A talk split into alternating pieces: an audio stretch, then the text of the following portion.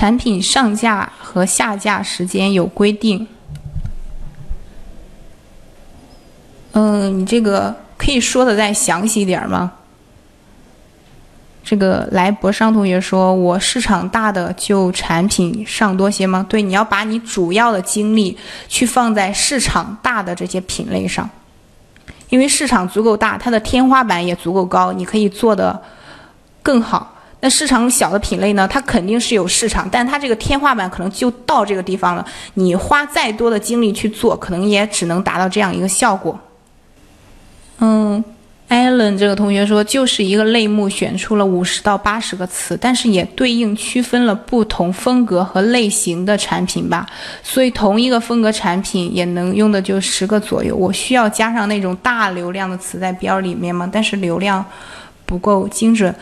嗯，我们之前有教大家这个，你在这个新品上架的时候，标题该怎么去写？你把你的意向词、关键词什么样的词放在前面。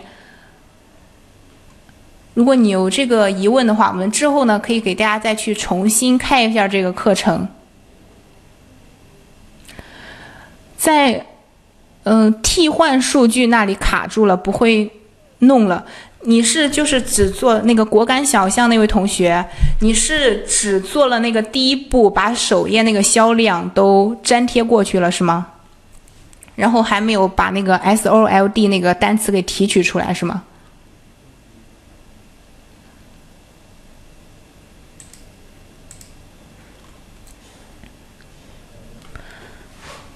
那你你点击那个 Ctrl 加 F，然后它会跳出来那个。我先给你再演示一下啊。哦，这个数据你看是我刚刚最后一步的。我们把它全选之后，你点击这个 Ctrl 加 F，它就跳出来了。然后你我们不是要查那个销量吗？是它跟 Sold 连一起的，所以我们就输入这个单词 S O L D，把这个 Sold 这个单词输入之后。